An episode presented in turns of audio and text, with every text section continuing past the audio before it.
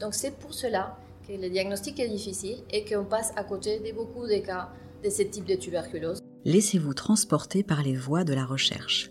Une épopée au croisement de multiples disciplines pour mieux saisir les contours de la lutte contre l'épidémie de tuberculose.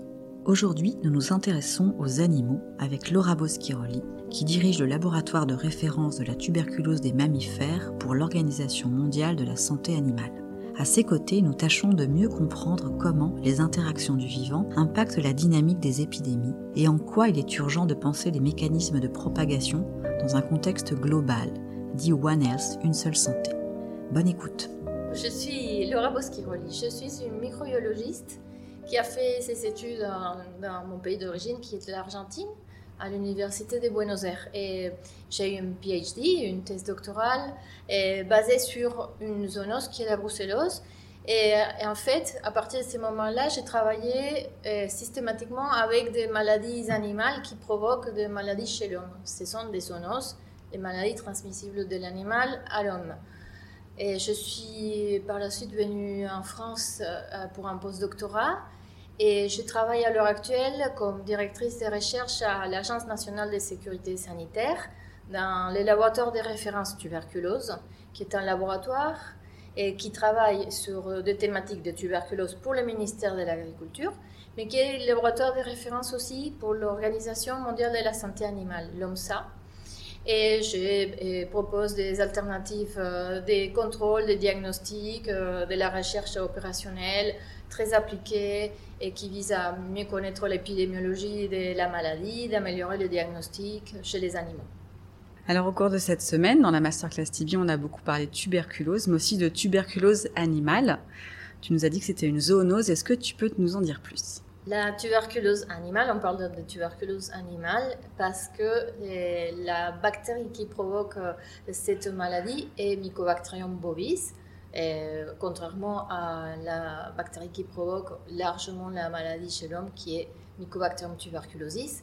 Cette bactérie est euh, assez bien adaptée euh, pour infecter plusieurs espèces animales. Donc on connaît bien la maladie de par l'infection chez les bovins, que c'est donc euh, l'espèce d'élevage la plus productive jusqu'à présent. Donc on a beaucoup étudié la maladie chez cette espèce-là et on l'a d'ailleurs contrôlée. Mais elle infecte aussi cette bactérie des, animaux de la faune sauvage qui sont en contact avec aussi les, animaux domestiques, les animaux de rente. Donc c'est pour ça, c'est là que maintenant on considère une maladie globale. Et comme elle infecte beaucoup d'espèces animales, elle infecte aussi l'homme. Et c'est pour ça qu'il euh, s'agit d'une zoonose, c'est-à-dire une euh, maladie qui, qui se transmet de l'animal à l'homme. Tu peux nous expliquer comment on la prévient, on la contrôle, cette tuberculose animale? Oui. À l'heure actuelle, il y a des programmes de, contrôle, notamment dans les pays développés, des programmes de contrôle, mais qui existent depuis très très longtemps. par exemple, en France, c'est depuis à peu près les années 60. Éleveurs et États ils se sont mis d'accord pour la contrôler. Pourquoi? Parce que c'est une maladie qui provoque des très fortes pertes économiques moins de production de lait, moins de production de viande.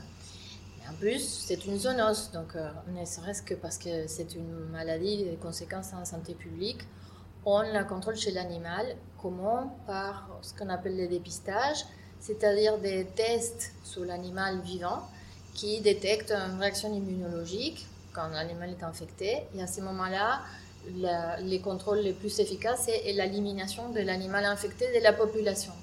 On, met à part tout cet animal qui peut euh, contaminer le reste de la population. Alors, éliminer un animal, voire tout un cheptel, c'est une décision qui doit être difficile à accepter pour les agriculteurs. Est-ce qu'il y a d'autres approches, peut-être du côté de la prévention, pour s'atteler à la, à la tibie animale? Oui, en effet, c'est très difficile, y compris quand les éleveurs ils sont indemnisés, comme par exemple en France. C'est une décision difficile. C'est euh, un risque psychosocial très grand, des pertes économiques, mais psychologiques très très important. Il y a beaucoup d'éleveurs à l'heure actuelle qui se suicident. Et donc, euh, c'est vrai pour les pays de l'hémisphère nord, c'est vrai pour le sud où en effet, en plus, ils ne peuvent pas se débarrasser de leurs animaux euh, facilement. C'est leur, leur, moyen d'alimentation de revient parfois unique. Donc c'est une décision toujours très difficile. On réfléchit à des alternatives. Des alternatives, ça peut être euh, une meilleure euh, gestion, de l'élevage, séparer des animaux qui sont plus à risque des animaux moins à risque, faire comprendre que cette pratique-là peut être euh, payante.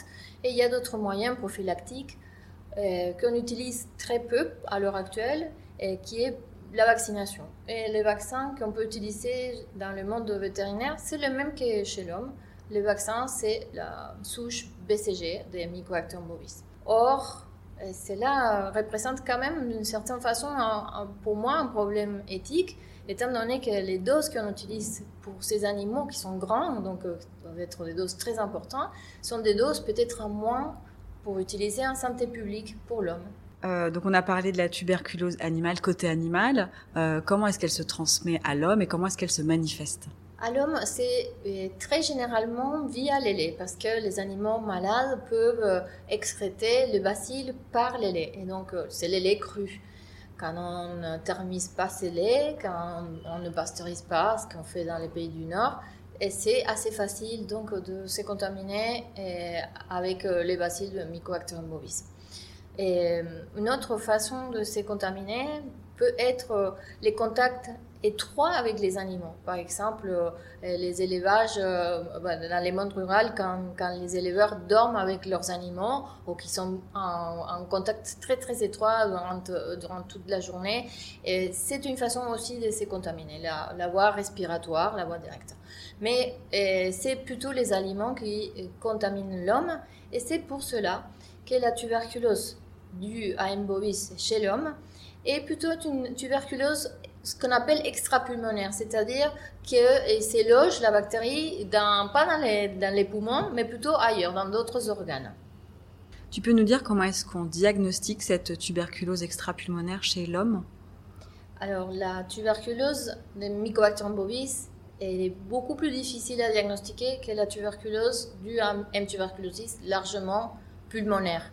La tuberculose euh, à, à tuberculosis, et on, ce qu'on analyse, c'est un crachat. Donc, c'est assez, c'est un, un, type de matériel, un prélèvement assez facile à collecter. Les personnes viennent à l'hôpital parce qu'ils toussent, ils ont une maladie respiratoire, ils, font ces crachats-là, qui est facile à obtenir. Tandis que l'extrapulmonaire, déjà, les symptômes d'une tuberculose dans les organes, elle est très diffuse. Ça peut être une méningite, ça peut être une péritonite, ça peut être une euh, lymphodénite, donc les ganglions qui sont gonflés.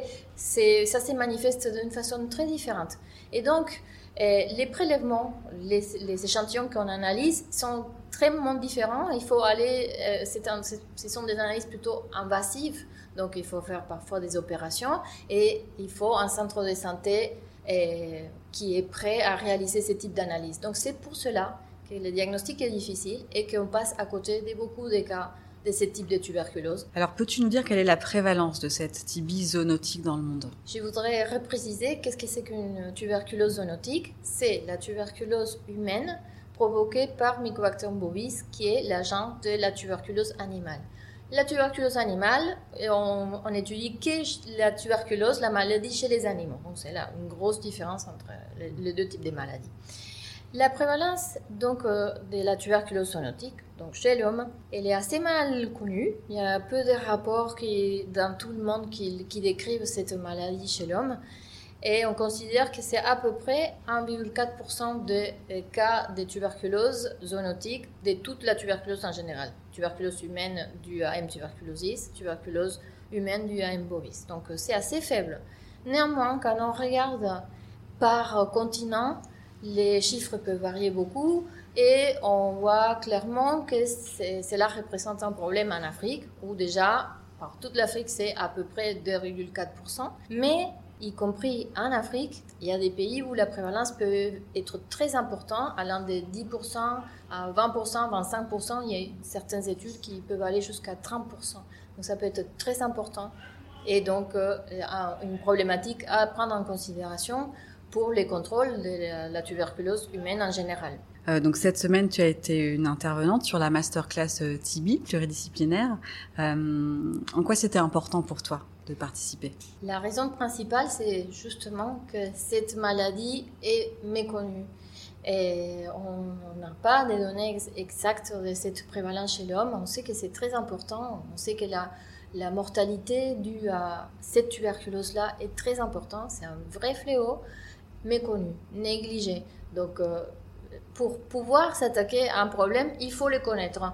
Donc pour moi, c'était très important de venir ici avec ces jeunes euh, scientifiques, les sensibiliser, qu'on on puisse mieux expliquer qu'est-ce que c'est. En effet, euh, on a bien vu, c'est une maladie animale d'abord. Donc euh, le monde de la santé animale, le monde de la santé humaine, un concept One Health, une seule santé très important, multisectoriel, multidisciplinaire et qu'il faut donc s'attaquer sur tous ces aspects-là pour pouvoir l'apprendre et, lutter contre elle. Ce qui m'a plu, c'est qu'on a apporté la tuberculose de son aspect en tant que bactérie jusqu'à développement d'un vaccin. Et ça, c'est très très important. D'accord On a beaucoup appris aussi du côté de, de, de Merci d'avoir écouté ce nouvel épisode de notre série de podcasts consacrée à la recherche en tuberculose. Si cela vous a intéressé, nous vous invitons à écouter la suite des interviews pour découvrir l'étonnante variété des approches de cette épidémie. N'hésitez pas à vous abonner, partager, liker ou encore commenter.